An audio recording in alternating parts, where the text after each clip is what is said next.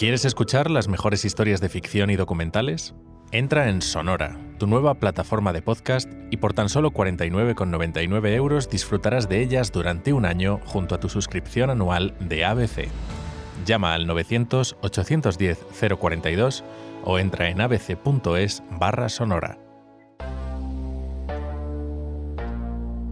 Vivimos en un mundo donde todo parece estar al alcance de la mano. Pedimos comida online, ya no hace falta salir de casa si quieres comprarte unas zapatillas nuevas, tenemos consultas médicas por vía telemática, ya incluso hemos normalizado eso de trabajar desde casa.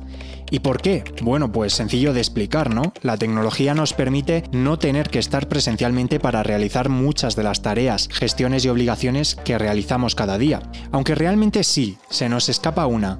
Ir a votar el 23 de julio, el controvertido y caluroso domingo 23 de julio. Seguro que se te ha pasado por la cabeza la pregunta de por qué en la sociedad tan digital en la que vivimos es necesario que vaya a votar ese domingo si perfectamente podría hacerlo online. Imaginaos la de problemas que podríamos ahorrar ¿no? Podrías incluso ausentarte de tu municipio ese día para irte de vacaciones. El voto sigue siendo algo en papel, como antaño, nada ha cambiado. Una serie de personas esperan en sus mesas y controlan que tú metas el sobrecito de la papeleta escogida en la urna. Pero esto no es algo que afecte solo a España, no es que estemos atrasados ni nada por el estilo. De hecho, solo nueve países en todo el mundo aplican el voto electrónico, y no todos ellos lo hacen en la totalidad del país. Está claro que lo de votar electrónicamente parece seguir siendo una asignatura pendiente de las democracias, tanto de las más jóvenes como de las ya consolidadas. Por eso hoy, en este episodio de la lupa de ABC, cabe preguntarse, ¿por qué seguimos votando en papel? ¿Sería viable eso del voto electrónico? Empezamos.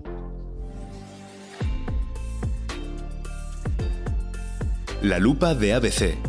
Especial elecciones.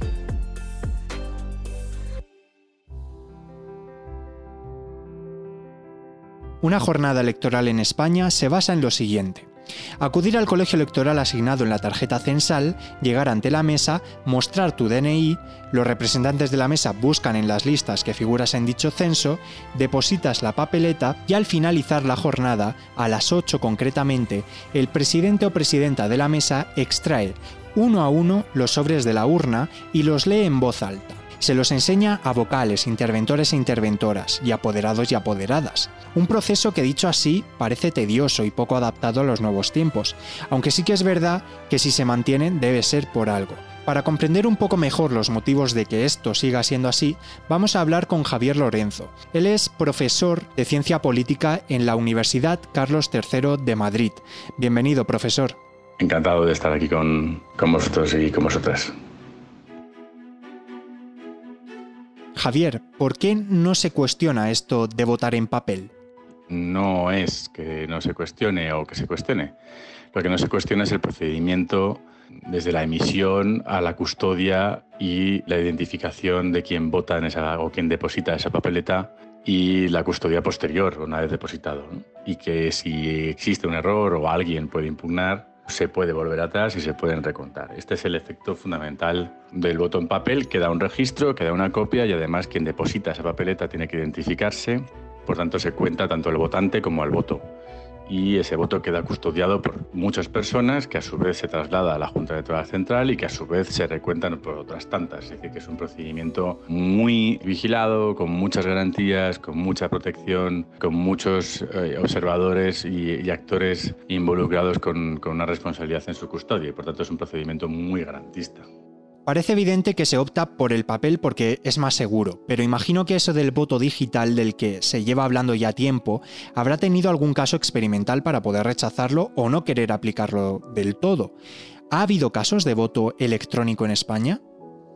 Hemos tenido experiencias de, voto electrónico, sobre todo cuando todo esto surge entre los años finales de los 90, principios de los 2000, hasta el 2007, 2008 más o menos, hay una iniciativa experimental, no solo en España, sino en toda Europa y en otros países eh, de otros continentes como el americano o el asiático. Tenemos casos de experiencias piloto en elecciones al Parlamento Europeo en el 2009 y tenemos eh, experiencias a nivel autonómico en el caso de País Vasco, en el caso de Aragón, en algunos en La Rioja creo que también hubo alguna, alguna experiencia, es decir, la del 2009 fue la más interesante porque experimentó con diferentes modalidades, incorporando ya el DNI electrónico que contaba con el, con el registro chip y se hicieron varias experiencias piloto en diferentes comunidades, en Castilla y León, en Cataluña y en Madrid.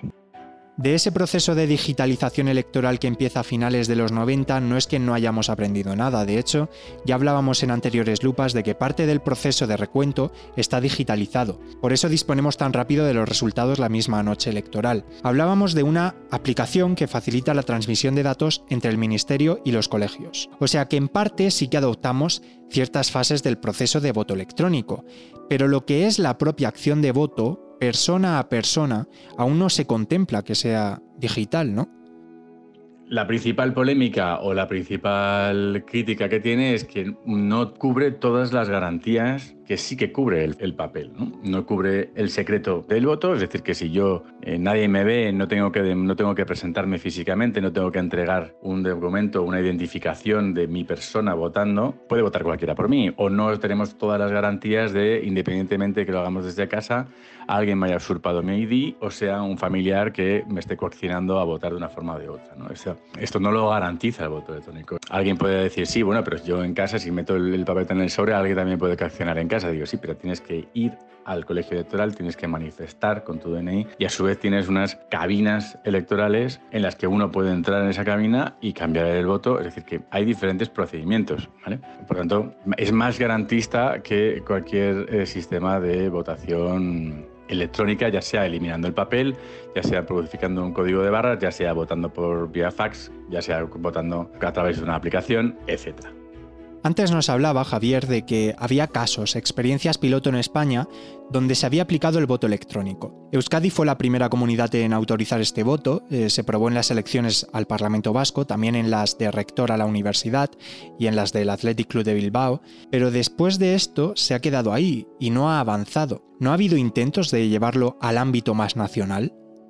Al final, el coste-beneficio, es decir, el coste de incorporar personal técnico en los procedimientos electorales, el no poder eliminar el sistema anterior, porque tenemos que garantizar que todo usuario, que todo elector tenga acceso y pueda ejercer su derecho al voto. Por tanto, tampoco se puede complejizar tanto la tecnología que evitemos o que dejemos fuera a, electores que no tengan acceso que o que no tengan el conocimiento, no tengan la información. Aquí habría un elemento más ¿no? de analfabetismo digital eh, como una barrera más de la participación y lo que se pretende es justamente lo contrario, con lo cual implica un, coste añadido, implica tener eh, equipamientos informáticos, implica tener impresoras, implica tener un sistema de coberturas eh, a la aplicación y de seguridad y, de transparencia en el código que se emplee para transformar los votos en escaños, etcétera, etcétera. Tiene una serie de implicaciones que al final sale mucho más costoso de lo que se optimiza a priori, ¿no? o de los beneficios que a priori podríamos incorporar. También se habla de los efectos en la participación que podría acarrear un voto electrónico o digital. ¿Podría aumentar la participación o hacer, por ejemplo, que vote más gente joven o más gente mayor a la que le cuesta acudir a veces al colegio electoral?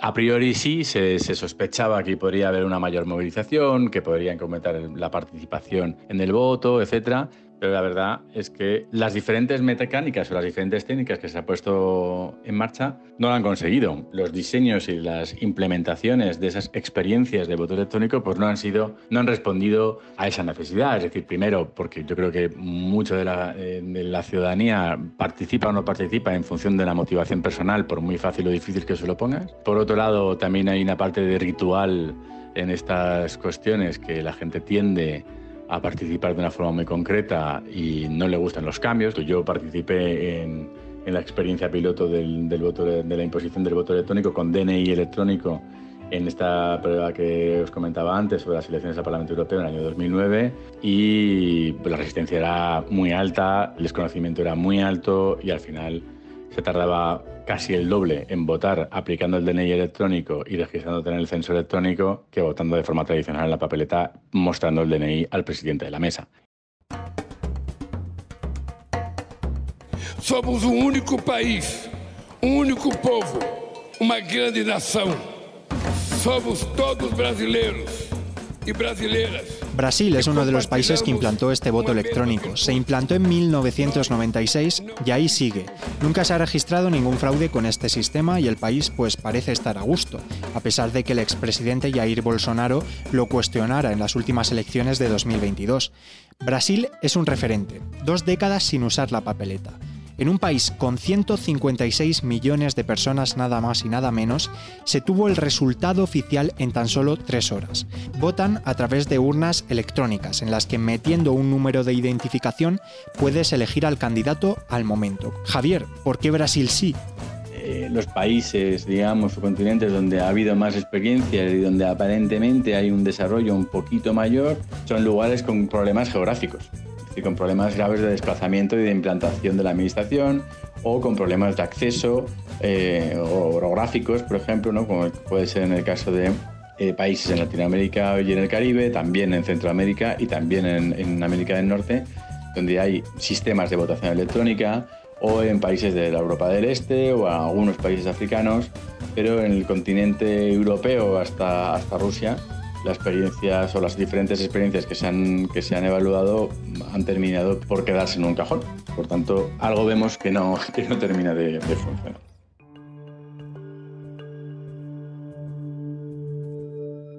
Y ahora seguimos en nuestro afán de desentrañar todo lo que hay detrás del voto electrónico.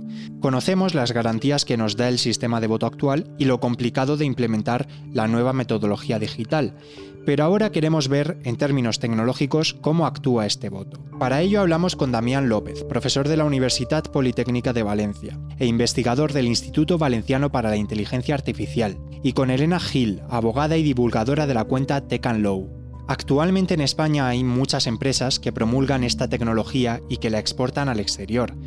Cada sistema con sus singularidades, eso sí. Además de Brasil, India y Venezuela también hacen uso del voto electrónico en la totalidad del país.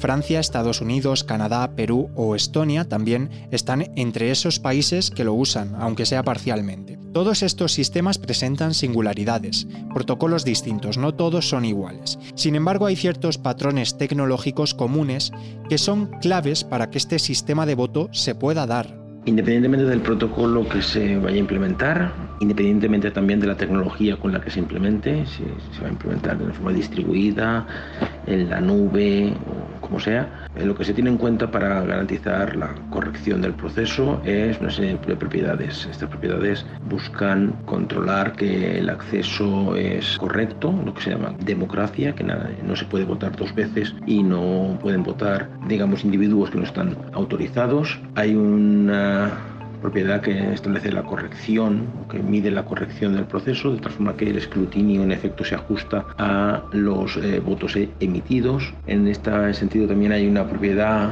muy interesante que es la verificabilidad, que permite a los electores convertirse en auditores del proceso, comprobando a posteriori que su voto fue considerado en el sentido en el que se emitió. También se tiene en cuenta la robustez del protocolo frente a ataques de distinto tipo, incluso que no puedan realizarse coaliciones de participantes que actúen de forma maliciosa. La clave está en garantizar que nada ni nadie pueda interferir en el sistema. Un solo fallo puede alterar millones de votos, algo que en contraposición no sucede si hablamos del voto en papel. El número de papeletas afectadas por un ataque puede ser mucho menor. Es importantísimo tener un sistema de software confiable. Esto es muy difícil de conseguir porque hay muchos intereses cruzados en unas elecciones generales y algo que quizás podría ayudar, aunque de nuevo yo pienso que estamos lejos, es el prototipo o el proyecto de gestión de identidad digital que está desarrollando la Unión Europea que se basa en certificados electrónicos cualificados. Pero sinceramente eh, a día de hoy se está planteando para casos de uso muy sencillos, por ejemplo, la gestión de títulos universitarios, está lejísimos de un caso de uso tan complicado y con tantísimas consecuencias como unas elecciones. Una de las principales razones, según indican los expertos, de que el voto electrónico no se consolide en la mayor parte de las democracias es la desconfianza que nosotros como votantes tenemos hacia este sistema. Pero ¿puede revertirse esto? ¿Puede el público con el tiempo llegar a tener confianza en el voto digital? Hay que darle al público las herramientas necesarias para que en efecto considere que ese proceso no puede ser alterado. Eh, la propiedad clave para mí es la, verificabilidad, el disponer de la capacidad de considerar a posteriori y comprobar que el sentido del voto eh, de la papeleta em-, emitida por cada uno ha sido contabilizado en el sentido en el que fue. La posibilidad de encontrar la dirección de, voto, de encontrar la papeleta en, el, en, un listado y considerar que en efecto ha sido, ha sido contabilizada de la forma correcta, manteniendo en todo momento el anonimato, sin posibilidad de relacionar identidad del usuario y la papeleta emitida. Esa desconfianza hacia el voto de la que hablamos se fundamenta en tres aspectos que Elena tilda de fundamentales y que contribuyen a garantizar una credibilidad del sistema en general. El voto electrónico tiene tres riesgos principales. El primero, y quizás el más claro, es el de la seguridad. Es necesario que la empresa o el organismo en quien se haya confiado el desarrollo del software y de los sistemas, primero, no haya cometido errores, segundo, no esté dejando intencionadamente puertas traseras para acceder al sistema o, por ejemplo, no esté siendo utilizado por alguna potencia o algún otro organismo para influir en los resultados. El segundo riesgo es la privacidad. En general, todo sistema de elecciones está basado en el voto secreto, porque si no podría llegar a haber manipulaciones en el voto e incluso persecuciones ideológicas en los casos más extremos. Y por último, y derivado de todo ello, es la confianza en que el conteo de los votos ha sido correcto, que se puede auditar y por tanto los resultados son ciertos. Si no, se quiebra totalmente cualquier credibilidad de todo el proceso.